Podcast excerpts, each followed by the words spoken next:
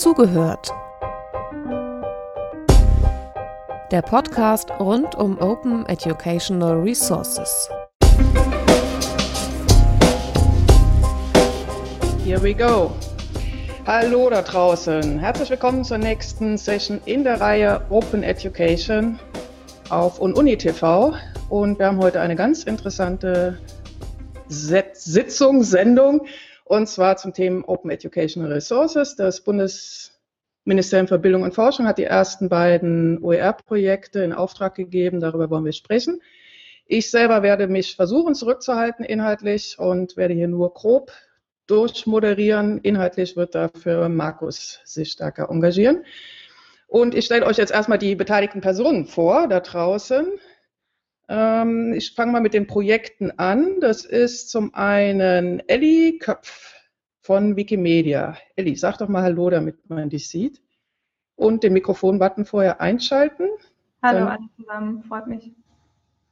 Sehr schön. Dann haben wir zwei Vertreter vom Deutschen Institut für Pädagogische Forschung. Wollt ihr euch als solche vorstellen oder als Bildungsserver? Das ist zum einen Ingo Blees. Hallo Ingo. Ja, hallo. Grüß dich, Anja, und hallo in die Runde. Du trittst also als deutscher Bildungsserver auf, sehe ich gerade an deinem Namensschild. Sehr gut. Genau, das ist korrekt. Und zum anderen ist Axel Kühnlenz da, auch für das äh, DIPF-Projekt. Hallo, Axel. Ja, schönen guten Tag. Auch. Ebenfalls deutscher Bildungsserver, bitte. Deutscher Bildungsserver, okay. Der Deutsche Bildungsserver ist aber beim Deutschen Institut für Pädagogische Forschung angesiedelt. Das ist richtig, dort ist er angesiedelt. Mhm. Dann haben wir zu Gast äh, die ja, die Vertreterin für digitale Bildung für die SPD-Fraktion im Deutschen Bundestag, Saskia Esken. Hallo Saskia. Hallo Anja, grüß dich, freut mich. Sehr schön. Und zu guter Letzt haben wir Markus Daimer natürlich, meinen Kollegen und Mitmoderatorin äh, in Hagen sitzend, oder? Wo sitzt du? Ja, fast. Ich sitze im schönen Speyer in Rheinland-Pfalz. Sehr schön. Also wir sind wieder weit verteilt hier. Und äh, im Hintergrund sitzt Ocean Marseille. Wenn ihr Fragen habt, wenn ihr Anmerkungen habt, könnt ihr das über Twitter oder über Google Plus ans einreichen. Und ähm, Ocean wird ein Auge drauf haben und sie uns hier reinstellen. Und wenn es passt thematisch, werden wir darauf eingehen. Gut, ähm, fangen wir einfach mal an mit den erst mit den beiden Projekten. Wir wollten die erstmal uns äh, vorstellen lassen und äh, wir haben uns gar nicht abgestimmt. Wer will denn zuerst? Eddie oder der deutsche Bildungsserver? Fangen wir mal an mit, mit Wikimedia. Komm. Wikimedia hat ein Projekt zugeteilt bekommen. Und äh, was ist das, Ellie? Ähm, was ist das Projektziel, Laufzeit, beteiligte Personen und so weiter und so fort? Kannst du mal kurz vorstellen, bitte? Alles klar.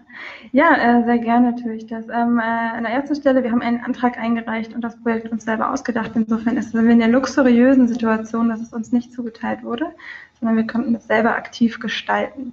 Ähm, ja, in dem Projekt Mapping OER geht es dahin, äh, darum, basierend auf der bisherigen Arbeit in, zu OER in Deutschland, da ist ja schon ganz viel passiert. Wir wissen alle, White Paper veröffentlicht, ähm, diverse Aktionen, Initiativen, die sich schon aktiv äh, gemeldet haben. Und Wikimedia ist halt seit Jahren schon dabei, die OER-Konferenz ähm, auch organisiert zu haben. Und ähm, aus diesem Kontext geht es in dem Projekt uns darum, einen, wir nennen das Praxisrahmen zu erstellen für OER in Deutschland. Also wir sehen den dringenden Bedarf darin, wirklich zu gucken, wohin geht die Reise für OER. Dazu haben wir uns vier Schwerpunktthemen gesetzt, die wir im Rahmen des Projekts bearbeiten. Das ist einmal Qualitätssicherung, dann äh, die Qualifizierung von Multiplikatorinnen, ähm, Lizenzen und Rechtssicherheit und Geschäftsmodelle. Das sind aus unserer Sicht vier Themen, äh, bei denen es viele Fragen gibt und darauf Antworten zu finden, ist äh, Aufgabe, die wir uns gesetzt haben. Bis Ende Februar nächsten Jahres läuft das Projekt. Und ähm, genau, das mündet in diesem Praxisrahmen, ähm, in dem wir dann eben hoffen, ähm, ja, nütz, nützliche Hinweise für die Praxis, für alle, die sich mit OER beschäftigen, finden zu können. Und ähm, wenn man jetzt dann auf die letzte Frage der Beteiligten noch zu sprechen kommt, dann richtet sich das Projekt tatsächlich an alle, die nach Anknüpfungspunkten suchen. Das heißt vor allem Expertinnen zu diesen vier Themenschwerpunkten, ähm, bereits in OER aktive Initiativen, denn wir wollen natürlich, deswegen auch der Titel Mapping, nicht äh, das Rad neu erfinden, sondern aufbauen und mappen das, was schon da ist. Und ähm, natürlich äh, Aktive aus den Bildungsbereichen, die ähm, auch denken, okay, wir möchten daran mitarbeiten und natürlich auch integriert in den ganzen Prozess äh, wird auch sein das BMBF, die KMK, also sprich die Leute, von denen wir uns alle erhoffen, dass sie nachher auch ähm, dabei mithelfen können, das ganze Thema ein Stück weit voranzubringen. Okay, vielen Dank. Hat da jemand noch Verständnisfragen hier oder will gleich hier einsteigen oder sollen wir erst das andere Projekt sich vorstellen lassen? Markus, willst du da gleich hier anschließen? Äh, ich könnte, also ähm, mich würden die, die Auswahl der Themen interessieren. Also du hast ja die vier Themen genannt und warum ausgerechnet diese? Wie ist das entstanden? Ein bisschen habe ich ja schon von gehört, aber vielleicht kannst du ganz kurz nochmal erklären, wie diese Themen zustande gekommen sind. Ja, Entschuldigung, mache ich gerne. Ähm, also die vier Themen sind tatsächlich ähm, so entstanden, dass wir geguckt haben, was sind denn ähm, die Themen, zu denen es aus unserer Sicht brennt zu OER. Und ähm, gerade das Thema äh, Rechtssicherheit, äh, Lizenzierung ist ja ein Thema, das immer wieder diskutiert wird. Auch die Frage, welche Lizenzen, ähm, spezielle Lizenz für OER, ja, nein, das sind Themen, auf die es ähm, aus unserer Sicht noch nicht so richtig eine Antwort gibt. Dann die Qualifizierung ist natürlich aus unserer Sicht ein ganz wichtiges Thema, um das Ganze zu multiplizieren und noch mehr Menschen dazu zu bringen, äh, OER auch noch äh, sowohl zu erstellen als auch weiter zu nutzen, einfach auf jeden Fall aktiv zu werden in dem Bereich. Und Geschäftsmodelle und Qualitätssicherung sind, ähm, glaube ich, Themen, in denen es am schwierigsten wird. Also Geschäftsmodelle sehe ähm, ich aus dem Punkt ähm, als eine Herausforderung, weil da wirklich die, und es ist ja wichtig, unterschiedliche Akteure aus den Bereichen zusammenzubringen. Da sehe ich die größten Unterschiede auch in den Akteuren, die darin beteiligt sind. Und bei dem Thema Qualitätssicherung zeichnet sich jetzt schon ab, wir sind ja jetzt äh, auch schon ein bisschen dabei in dem äh, Projekt, zeichnet sich jetzt schon ab, dass da die Unterschiede am größten sind im Verständnis. Was ist denn Qualitätssicherung? Wo setzt man an? Betrachtet man eher den Prozess oder das Ergebnis? Also ich glaube, das ist ein sehr spannendes Thema, ähm, wo ich persönlich auch äh, besonders interessiert bin, wie es da weitergeht. Äh, ich hätte gleich noch mal eine kritische Nachfrage. Ich soll ja hier auch ein bisschen Stimmung reinbringen. Ähm, das, das klingt ja plausibel und du hast ja gesagt, wir sehen das so, also wir als Wikimedia.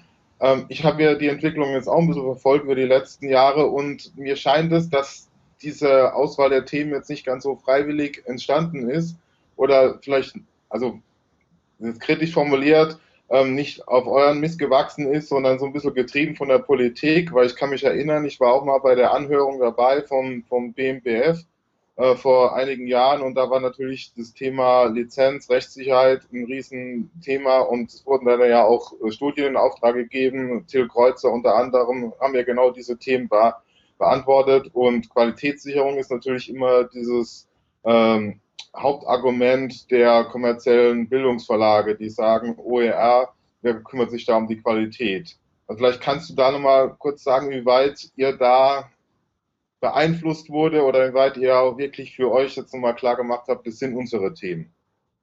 Ja, total gerne.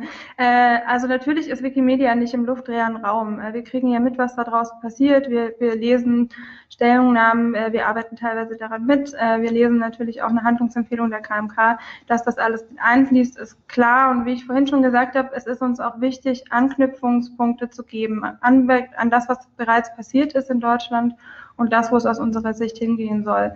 Ähm, die Themen, die du genannt hast, äh, oder die ich auch vorhin nochmal genauer genannt habe, sind genau die Themen, wo ich sagen würde, da müssen wir ran. Ähm, dass die schon diskutiert wurden, würde ich eher als einen Vorteil sehen, als ein Problem, ähm, weil genau zu diesen Themen, denke ich, ist da auch ein großer, ähm, ja, vielleicht eine große äh, Unterscheidung im Verständnis, wenn wir jetzt hier das Thema des heutigen Talks aufnehmen, äh, Graswurzel trifft Bildungspolitik. Ich glaube, dass genau zu diesen vier Themen, ähm, und du hast gerade schon zwei davon angesprochen, ähm, es genau das der Sinn ist, ähm, wirklich da die verschiedenen Positionen zusammen, zusammenzubringen und jetzt nicht nur eine Position zu hören, sondern ähm, eben auch bestehende Initiativen dazu zu Wort kommen lassen. Das wäre mir äh, in dem Projekt besonders wichtig.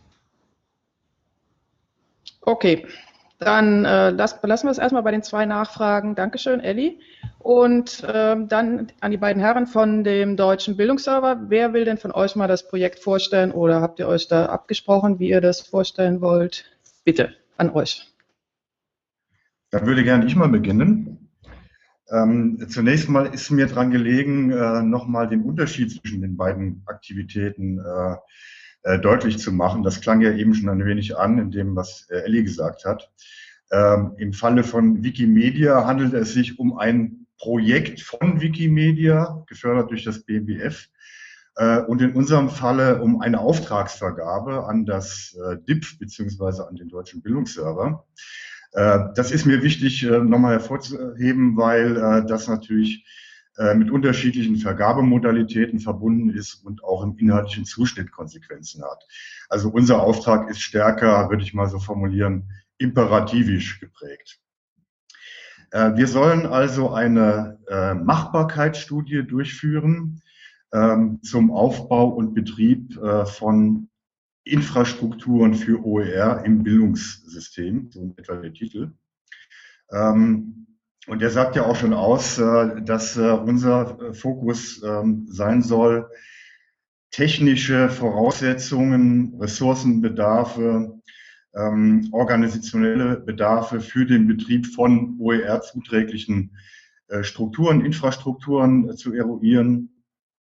Ähm, die Laufzeit des Vorhabens ist von, es hat im April begonnen und soll im Oktober, spätestens November in den Ergebnissen vorliegen.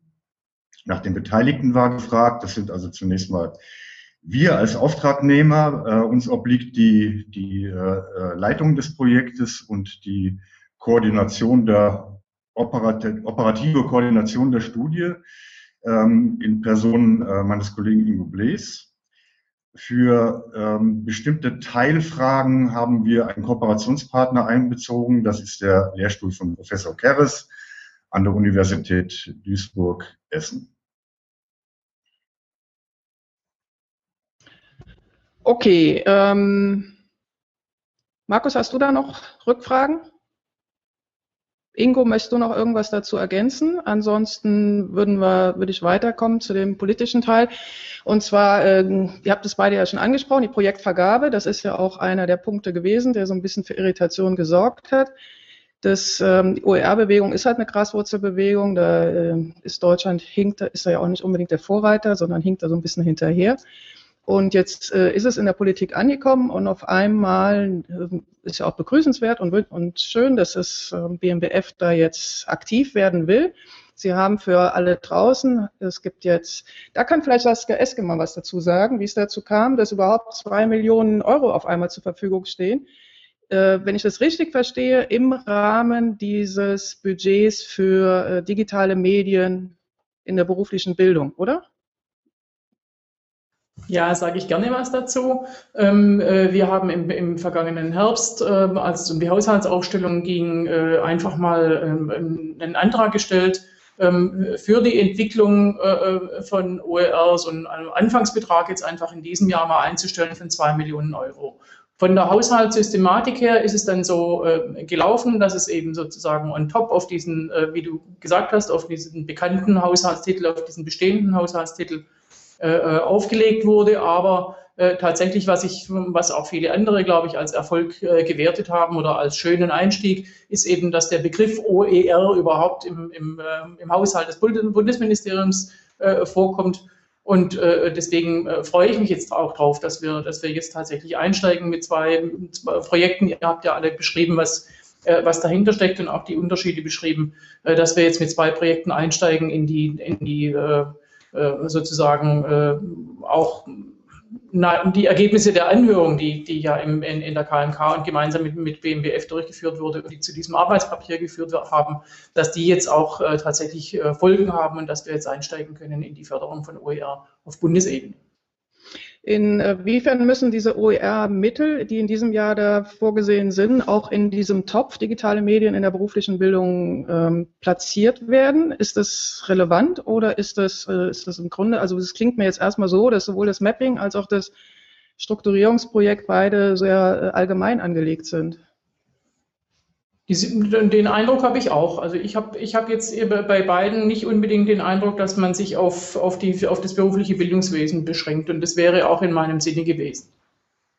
Mhm.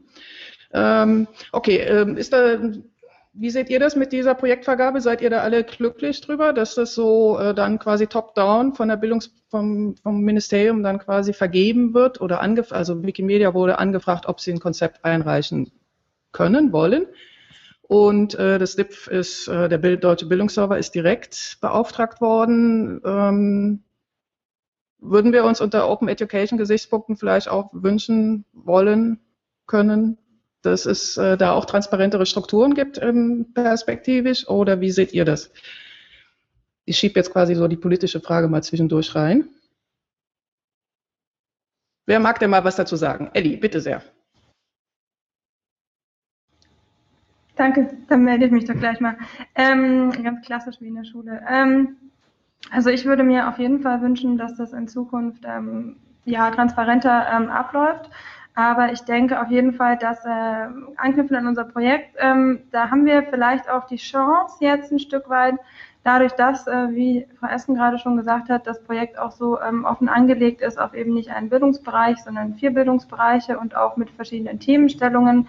Wir haben da jetzt, glaube ich, äh, für uns äh, im Verständnis eine große Chance, auch aufzuzeigen, wo es denn hingehen muss und was denn wirklich Strukturen wären, die man in Zukunft mal braucht. Und ich denke, dass es da gerade, wenn wir über das Thema Geschäftsmodelle sprechen, tatsächlich auch eine Chance ist, da äh, richtungsweisend zu sein und bestimmte Dinge auch offen zu legen und ähm, vielleicht dann am Ende in dem Praxisrahmen auch ähm, Wünsche zu formulieren, wie Dinge in Zukunft laufen. Also da ähm, würde ich tatsächlich auch äh, die Hoffnung in unser Projekt ähm, ein Stück weit äh, für mich so setzen, dass wir da ähm, verschiedene ja, Probleme, die es jetzt gibt oder so, es geht ja genau darum, Dinge offen zu legen und Fragen aufzuwerfen und Lösungsansätze zu geben. Insofern, da äh, sehe ich bei uns tatsächlich eine Chance darin, äh, das auch thematisieren zu können.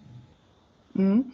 Wie seht ihr das hier vom Deutschen Bildungsserver? Ich meine, ihr lebt ja im Grunde auch davon, glaube ich, wenn ich das richtig gesehen habe, so äh, von auf die, durch über eure Webseite, dass ihr äh, über solche Aufträge vom BMBF größtenteils nehme ich an, äh, im Grunde da eure Projekte auch ähm, akquiriert. Wie seht ihr das? Ähm, seid ihr auch für mehr Transparenz oder ähm, findet ihr das eigentlich ganz okay so? Ja, da darf erstmal ich wieder antworten. Ähm, zunächst mal, wir leben nicht äh, primär von Projekten. Wir sind ja als deutscher Bildungsserver, also sozusagen staatstragendes Unternehmen. Wir sind ein äh, Portal, das äh, getragen wird von Bund und Ländern. Äh, und insofern sind wir dann natürlich auch äh, Adressat solcher Aufträge wie diesen, den wir jetzt gerade äh, erhalten haben. Ähm, mehr Transparenz ist generell sehr gut. Äh, und ich denke, ähm, in der Außenkommunikation ähm, gibt es offenbar Optimierungsbedarfe, sonst würden wir heute nicht hier beieinander sitzen, virtuell. Ähm, ich möchte aber trotzdem noch mal ein bisschen einen anderen Akzent setzen, äh, weil sich das, äh, der Prozess aus unserer Sicht doch eigentlich als ein sehr planvoller ausnimmt. Ich erinnere daran, das hatte Ende 2012 ein erstes Hearing gegeben im BMBF. In der Folge hat sich die Arbeitsgruppe OER der KMK und des BMBF konstituiert, die äh, auch heute noch arbeitet äh, und die bekanntlich Anfang des Jahres ihren ersten Bericht vorgelegt hat. Das ist ja auch ein Impuls für die, da sehe ich jedenfalls so, dass es ein Impuls gewesen ist für die ähm, äh, jetzigen Vorhaben. Ähm, Im Anschluss an die erwähnte erste Anhörung äh, 2012 äh, gab es auch einen ersten Auftrag an uns als DIF beziehungsweise als Deutscher Bildungsserver. Wir haben damals eine Überblicksstudie erstellt zu äh, zum Stand von OER im internationalen Raum. Ähm, und ich vermute mal, äh, ich kann das nur vermuten, wir haben uns auch dadurch ähm, empfohlen für diesen Nachfolgeauftrag. Wollte aber alles in allem damit nochmal skizzieren, dass es sich doch um einen sehr planvollen Prozess handelt und um sehr positive Signale äh, von Seiten der Bildungspolitik. Das betrifft ja auch nicht nur das BMBF, wie schon gesagt, sondern äh, auch die KMK und die Länder. Mhm. Okay, bevor wir nachher nochmal vielleicht über äh, Optionen im politischen Diskurs vielleicht noch ein bisschen diskutieren wollen, ähm, gehen wir nochmal zurück zu diesem OER-Begriff, der sowohl äh, eurem Projekt zugrunde liegt, als auch dem Wikimedia-Projekt, ähm, weil es ja da auch unterschiedliche Ansätze gibt. Wie seht ihr das? Also wie, wo ist euer Standpunkt? Was ist für euch Open Educational Resources? Nur mal so als Zusammenfassung. Wer mag? Ja, ich, äh, dann würde ich mal anfangen. Mhm. Ähm, ja, also ich würde es immer aus der pädagogischen Perspektive sehen. Also man kann es, ähm, sagen wir mal, über die, über die ähm, Aspekte, die David Wiley ja immer reinbringt, also die 5R oder die 5R, äh, also Retain, das heißt, die Materialien sollte man erhalten können, Reuse, wiederverwenden, Revise, sie müssen irgendwie bearbeitbar sein, Remix, kombinierbar und dann eben auch wieder verteilen über diese äh, Forderung des Redistribuierens, also Redistribute. Und ich denke, diese, diese Ansprüche an OER sind alle aus der, aus der pädagogisch-didaktischen Perspektive formuliert. Also es geht einfach darum, die Materialien adaptieren zu können, sie auf eine einfache Art aktualisieren zu können, das alles auf eine rechtssichere Art machen zu können und auch ähm, bestimmte pädagogische Szenarien oder Ansätze damit auch praktizieren zu können. Also ich sage jetzt zum Beispiel mal das produktionsorientierte Lernen, wo eben auch äh, die auch die Lernenden mit einbezogen werden oder dass Lehrende eben auch stärker dabei unterstützt werden, ihre bearbeiteten Materialien dann auch äh, in den Kollegien oder auch über, über die Schulen hinaus einfach einfacher austauschen zu können. Also das, denke ich, sind so die, die Ansprüche und das ist das Potenzial, äh, was digitale Bildungsmaterialien in sich tragen und was eben über den Versuch der Lizenzierung und auch vielleicht einer bestimmten technischen Zubereitung über die OER transportiert werden soll. Und vielleicht noch ein letzter Gedanke. Ähm, es gibt natürlich mal, viele technische Diskussionen auf juristischer Ebene und tatsächlich auf technischer Ebene. Ähm, das sind also Restriktionen, auf die David Wiley eingeht. Ja, also wenn bestimmte Lizenzen eben restriktiver sind, dann wird es schwieriger, die im Unterricht zu verwenden. Wenn bestimmte technische geschlossene Formate da sind, wird es auch wieder schwieriger.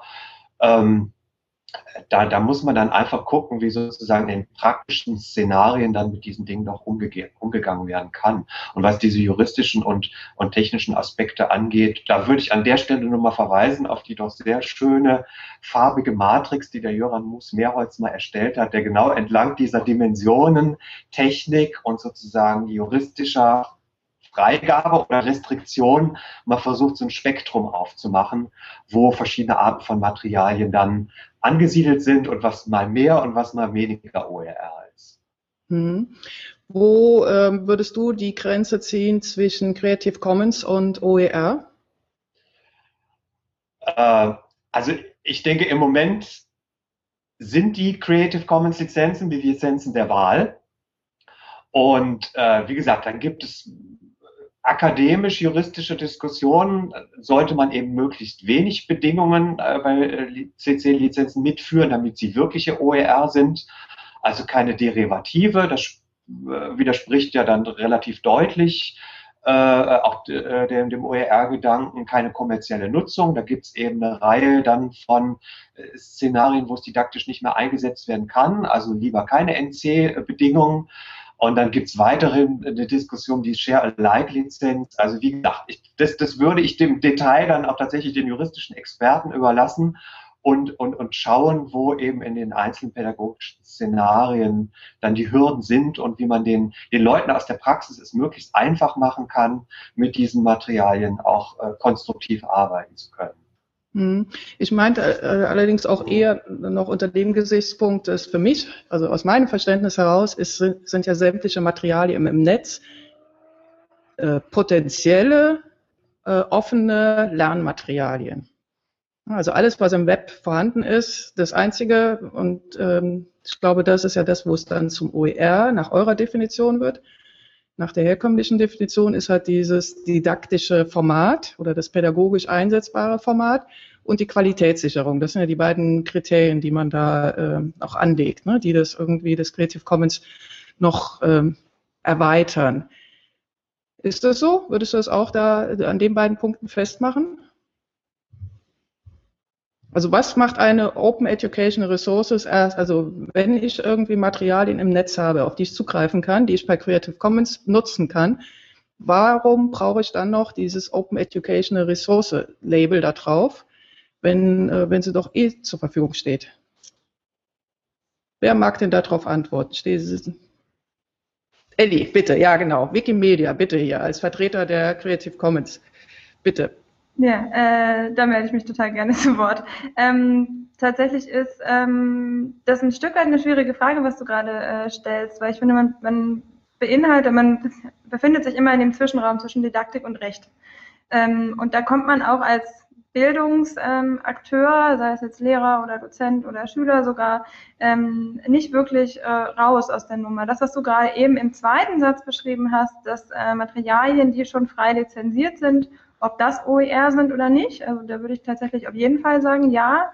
Ähm, in unserem Verständnis ist ja auch, also ein Bild, ein Video, es ist alles Lehrmaterial, äh, was da ist. Ich würde allerdings eben jetzt, um zu beantworten, äh, wie das für uns aussieht mit OER und welchen Begriff wir anlegen, ähm, tatsächlich einen möglichst weiten Begriff Verständnis, also ein Verständnis auf, ne, das heißt zum einen auf der Ebene der Materialien, also welche Materialien sind das, möglichst weit zu fassen, auf der anderen aber natürlich auch, ähm, je offener, desto besser. Und ähm, äh, neulich sagte ähm, schon mal äh, John Weizmann, dass ein Lehrer sich in der praktischen Arbeit am besten gar nicht damit auseinandersetzen sollte, ob was unter welcher Lizenz steht und so weiter. Das wäre wünschenswert, das wäre aus meiner Sicht auch das Ziel.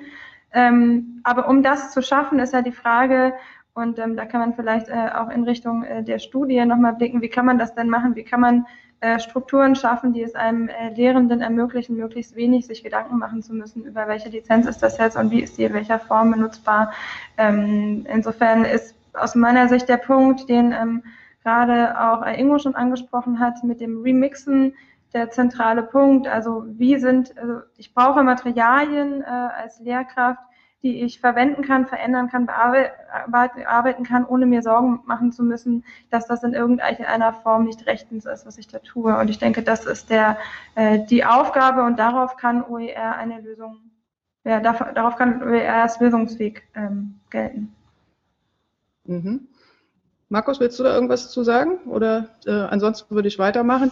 Und ja, zwar, ich, ich noch, hm, Entschuldigung, wird, ähm, nur eine Anmerkung. Ähm, also ich finde es auch ganz toll, dass OER Eingang in die Bildungspolitik gefunden hat. Ich denke, wir brauchen den Begriff und es ist wirklich ähm, sehr schön, den Begriff jetzt zu finden, weil es gibt ja auch so Gegenbewegungen. Also ich erinnere mich da an eine Studie, die der Verband Bildungsmedien an die Universität Augsburg vergeben hat, wo es darum ging, Kosten kostenlose Bildungsmaterial oder das Potenzial kostenloser Bildungsmaterial. Und die haben sich natürlich gewehrt oder gesträubt, den OER-Begriff zu verwenden. Und da finde ich also schön, dass jetzt auch über diesen langen Prozess ähm, der, der Begriff OER Eingang gefunden hat. Ich denke, wir brauchen den auch jetzt ähm, wegen dieser Didaktik und Rechtsgeschichte. Ich finde, das ist ein, ein sehr wichtiger Begriff, wenn es auch um das große Thema geht, digitale Bildung. Mhm.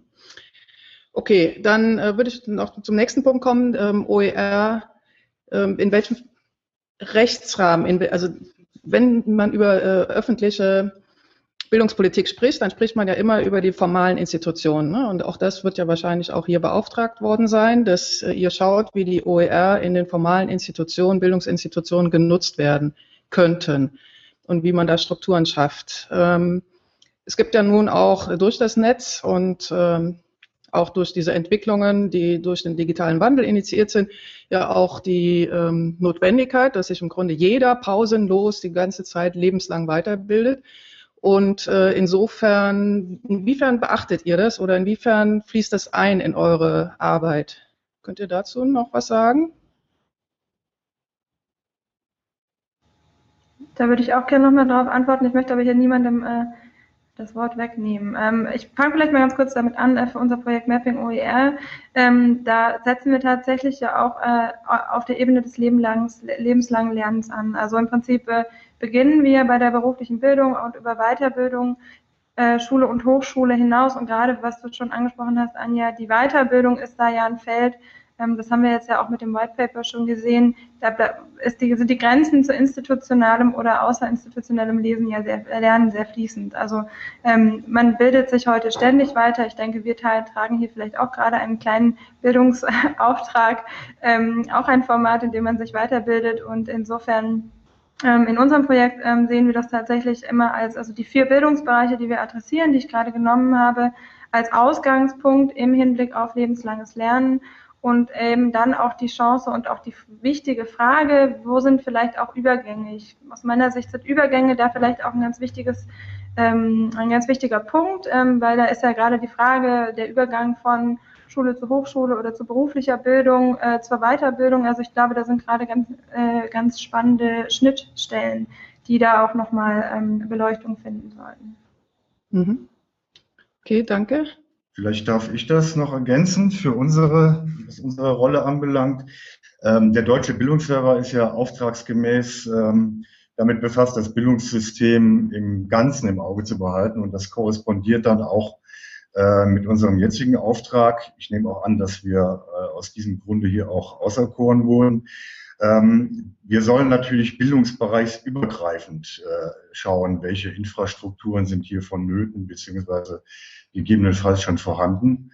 Ähm, und äh, das ist ja auch ein ähm, Interesse aus der Perspektive des BMBF, äh, dass ja beispielsweise im Schulbereich, wo OER bekanntlich bislang am stärksten ausgeprägt ist, äh, ähm, gar nicht unmittelbar förderfähig ist. Von daher ist die Frage unter anderem von daher natürlich äh, von Interesse, ähm, wie sieht es in der Berufsbildung aus und wie in der Weiterbildung. Ähm, ich habe äh, kürzlich sogar gesehen, ähm, in anderen Ländern, wo man vielleicht auch schon weiter ist als hierzulande, äh, spielt OER durchaus auch in der Elementarbildung schon eine Rolle. Mhm. Okay, dann ähm, lass uns mal zu den nächsten Punkten, zu den politischeren Punkten, nehmen wir mal Saskia Esken wieder mit rein. Ähm, wie kann es weitergehen? Wie, ähm, wo siehst du äh, Möglichkeiten, wie man das jetzt weiter fördern kann, wie man OER noch weiter voranbringen kann?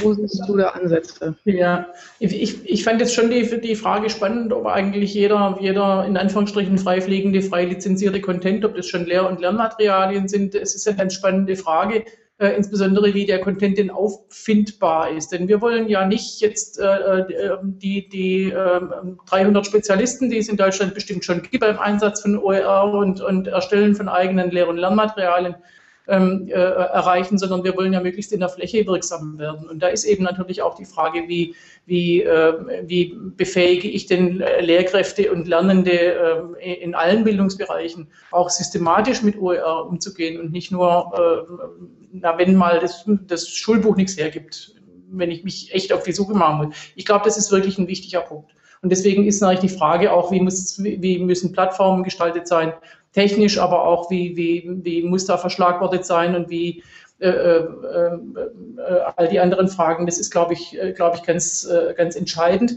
Und ich würde auch gerne nochmal darauf drauf eingehen, dass die, die äh, gerade die kritischen Themen, die von außen auch kritisch betrachtet werden und die oft kritisch diskutiert werden, wie geht denn Qualitätssicherung und wie geht denn auch, brauchen wir eine neue Lizenz, diese, diese oft diskutierte Frage, dass das möglicherweise eben auch äh, kritische Diskussionen in dem Sinne sind, äh, äh, mit OER kommen wir nicht weiter. Und deswegen finde ich es auch ganz wertvoll, eigentlich diese Fragen zu diskutieren, um da auch das eine oder andere da mal zu entkräften und zusammenzukommen und auch gemeinsame Wege zu finden, um aus der, aus der Blockade eigentlich auch rauszukommen, die man in Teilen ja durchaus hat in der Diskussion. Ähm, deswegen würde ich auch ähm, äh, ganz gerne, wenn es jetzt um die Frage geht, wie kann es weitergehen, ähm, äh, äh, deutlich machen, dass äh, äh, unser, unser stellvertretender Fraktionsvorsitzender, der fürs Thema zuständig ist, Hubertus Heil, dass der äh, im Vorfeld unseres Antrags Digitale Lernen ähm, angekündigt hat, er wolle, ähm, wir wollten dafür sorgen als Fraktion auch, dass dieser Titel auf 60 Millionen Euro erhöht wird. Das bedeutet, dass man dann an irgendeiner Stelle im, äh, im kommenden äh, Haushaltsjahr auch äh, wirklich richtig was äh, machen kann. Aber auch jetzt ist es ja schon so, dass die, dass die Mittel noch nicht äh, komplett vergeben sind, also jetzt diese zwei Millionen, sondern dass wir äh, da noch mehr als eine Million noch offen haben, mit der noch weiter gearbeitet werden könnte, auch im Sinne, was eigentlich ja alle erwartet haben. Da gibt es jetzt eine Ausschreibung und dann kann man sich bewerben und dann kann man vielleicht auch schon bestehende Plattformen. Das wäre schon mein Interesse zu schauen, was wir mit dem, mit dem, äh, mit dem übrigen Geld äh, äh, anfangen können, gerade in Richtung auch Unterstützung der Graswurzelbewegung, äh, Unterstützung dessen, was da ist und äh, Systematisierung auch dessen, was da ist oder, oder äh, wie auch immer. Ähm, auf der einen Seite und auf der anderen Seite eben dieses, dieses Brückenbauen, dieser, dieser dialogorientierte Ansatz. Da möchte ich sehr gerne auch meinen Beitrag dazu leisten. Äh, und will auch gerne darauf hinweisen, dass wir am 15. Juni ja hier im, im, äh, im Bundestag im Paul-Löbe-Haus eine Veranstaltung haben, äh, zu der wir eingeladen haben bereits und wo einer der Workshops eben auch zum Thema OER und, und äh, äh, bisher äh, bestehende Geschäftsmodelle in, in, in Richtung Lehr- und Lernmaterialien an Schulen wo wir zusammenkommen wollen und eben auch darüber sprechen, was könnte denn da sich entwickeln. Denn ich glaube tatsächlich, dass es eine ganze Menge Lehrkräfte da draußen gibt, die, äh, die gerne auf äh, erprobte und von Profis entwickelte Unterrichtskonzepte zurückgreifen und nicht auf, auf, auf freifliegenden Content, sage ich jetzt mal. Ich glaube, dass der Bedarf da ist und dass wir deswegen auch darüber reden müssen, wie, wie ermöglichen wir denn auch in der Fläche den vielen Lehrkräften da draußen und den Lernenden da draußen eben mit OER umzugehen und, und gut damit umgehen zu können. Mhm. Vielen Dank.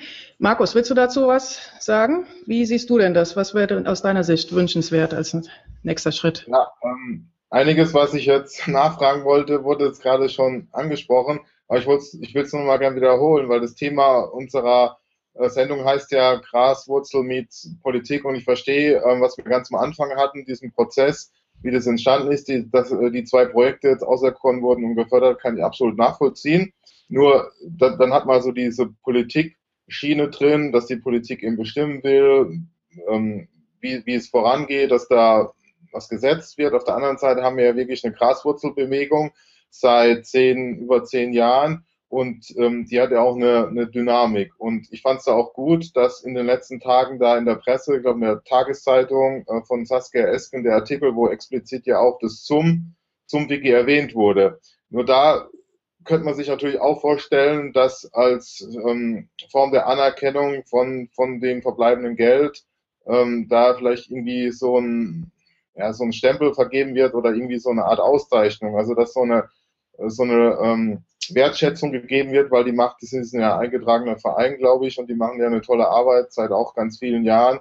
Und von denen kann man ja profitieren. Also ich ich will jetzt nicht schwarz malen, aber es könnte die Gefahr bestehen, dass man gewisse Initiativen ausbremst oder ja, wenn, wenn da jetzt ähm, eine andere Dynamik reinkommt, die Politik sich einmischt und ähm, auch bei der genannten Veranstaltung habe ich mir angeguckt, aber ich glaube, ich weiß nicht, ob da jetzt so originäre OER-Akteure auch eingeladen sind. Also ich finde die Bereitschaft toll, dass da jetzt ähm, Dialog und ich kann es auch sehen, dass da Dialog ähm, äh, initiiert werden soll. Und ich plädiere da einfach dafür, dass der Dialog auch aufrechterhalten wird und, und man im Gespräch bleibt. Mhm. Ich ähm, gerne, wenn ich darauf darauf antworten. Ja, ja.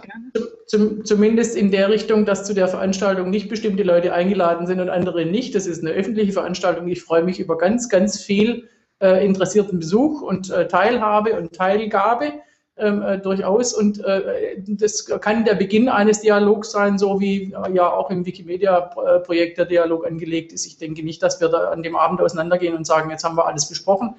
Äh, allermeistens geht man ja mit mehr Fragen raus, als man reingegangen ist. Das ist auch gut so.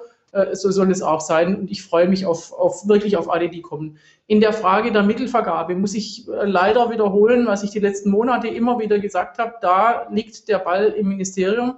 Das ist Aufgabe des Ministeriums, die Mittel zu vergeben. Und da habe ich nur sehr geringen Einfluss drauf. Ich habe Einfluss drauf genommen, äh, gemeinsam mit meiner Fraktion und natürlich auch mit dem Koalitionspartner, äh, dass der Titel jetzt im Haushalt eingestellt ist. Da lege ich Wert drauf. Das hat, äh, der Bundestag gemacht. Das ist ja auch das Haushaltsrecht des Bundestags, aber wie, wie, die, wie die Mittel jetzt im Einzelnen vergeben werden und auch die Vorgehensweise und auch die Öffentlichkeitsarbeit und wovon ihr schon alles gesprochen habt, das ist Angelegenheit des Ministeriums. Mhm. Ähm, ich wollte noch, also Elli muss um 13 Uhr wirklich weg, von daher würde ich ihr noch mal ganz kurz das Wort erteilen und dann kann sie gegebenenfalls schon hier ausschalten und äh, dann kann noch der Bildungsserver auch noch mal was zu seiner Perspektive sagen. Elli, wo siehst du, was wünschst du dir, was erhoffst du dir weiter?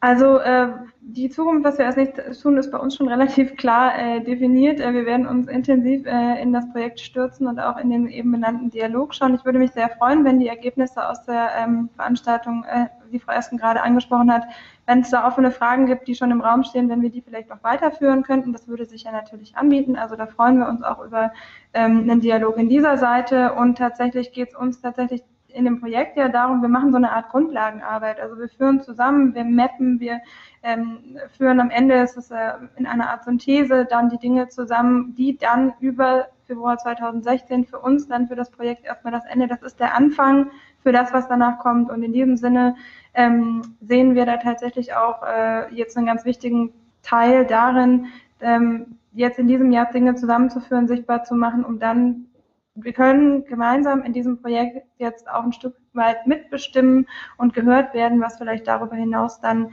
in den Jahren noch passieren kann. Insofern kann ich nur dazu aufrufen, äh, uns dabei zu begleiten. Aber die zwei Minuten, was das DIF noch zu sagen hat, die habe ich noch. Okay, dann bitte. Deutscher Bildungsserver. Wohin geht die Reise an, aus eurer Sicht und äh, was wäre aus eurer Sicht so die nächsten Schritte, die wünschenswert wären? Ja, es ist jetzt von den anderen eben auch schon viel dazu gesagt worden und das, das kann man sicherlich nur unterstützen. Das, was Markus beispielsweise sagte, dass eben viele Akteure seit längerer Zeit äh, sich auch darum bemühen, äh, OER weiterzubringen. Und wir versuchen eben auch mit unserer, mit unserer Forschung, die wir jetzt dazu machen in der Studie, äh, mit der Bestandsaufnahme, die wir machen, auch darüber den Dialog nochmal zu unterstützen und fortzusetzen, auch in, in dem Sinne, wie es, wie es Ellie eben beschrieben hat. Einfach darüber, dass man vielleicht bestimmte Dinge dann auch besser zur Kenntnis bringt, äh, dass die Sachen besser aufeinander Bezug nehmen können, dass dadurch Synergien entstehen und dass beispielsweise, so wie es Frau äh, Esken eben sagte, dass vielleicht auch die, die Welten von Bildungsmaterialien jetzt was den üblichen äh, äh Produzenten, was den Verlagen, die Lehrbücher, Schulbücher und auf der anderen Seite die OERs, dass die sich eben auch irgendwie besser aufeinander zubewegen können und dass die Lehrkräfte in ihrer Praxis dann tatsächlich auch sehen, an der Stelle nehme ich gerne das Schulbuch, aber hier fehlt mir noch irgendwie ein aktueller Film oder ein aktuelles Arbeitsblatt. Äh, wie passt das mit dem Lehrplan zusammen? An welcher Stelle finde ich da ein passendes OER? Wenn wir in diese Richtung ein bisschen mit unserer Forschung das unterstützen könnten, dass diese beiden Welten sich besser aufeinander zubewegen könnten, ähm, wäre damit schon viel gewonnen, denke ich. Okay, danke schön. Axel, du hast das Schlusswort sozusagen. Magst du noch was sagen? Das ist eine verantwortungsvolle Aufgabe, aber ich möchte tatsächlich nur etwas sagen. Ähm, äh, Zunächst wollte ich noch mal kurz Bezug nehmen auf die Befürchtung, die hier anklang, dass die äh, Bildungspolitik ähm, mit ähm, jetzt zu stark äh, steuernd eingreift zum jetzigen Zeitpunkt. Ähm, das ist ja gerade unsere Rolle ähm, äh, oder als Auftragnehmer mit dieser Machbarkeitsstudie äh, in einem ergebnisoffenen Prozess zu eruieren. Äh, was sind die Akteure, was sind die Bedarfe? Ähm, und ähm, ich denke mal, ohne Ergebnisse vorwegzunehmen, die wir noch gar nicht haben können, äh, ist jetzt schon klar, dass ähm, das keine Engführung auf äh, bestimmte Akteure, auf bestimmte Projekte bedeuten kann, sondern dass hier eine Vielzahl von äh, unterschiedlichen öffentlichen wie Graswurzel äh, aktiven Stellen äh, stattfinden muss. Ähm, wo die Reise hingeht, können wir infolgedessen äh, aus dieser Perspektive nicht sagen, sondern wir sollen dazu beitragen, ähm, mehr Klarheit zu erlangen, äh, in, in welche Richtung äh, die Prozesse sinnvollerweise äh, weiter zu befördern werden. Mhm. Vielen Dank. Ähm, ich werde mich jetzt hier zurückhalten mit meinen Wünschen, weil das würde, glaube ich, wieder in den Rahmen springen. Und von daher sage ich einfach vielen Dank an alle Beteiligten. Es war ganz toll, dass ihr euch die Zeit genommen habt, heute hier äh, eure Projekte vorzustellen und erstmal so einen Diskurs auch an, anzustoßen, aus unserer Sicht jetzt irgendwie. Und ähm, ja, vielen Dank draußen für das Zuhören und bis dahin, bye bye. Das war Zugehört, der Podcast rund um Open Educational Resources. Weitere Informationen zum Podcast finden Sie unter www.open-educational-resources.de slash podcast.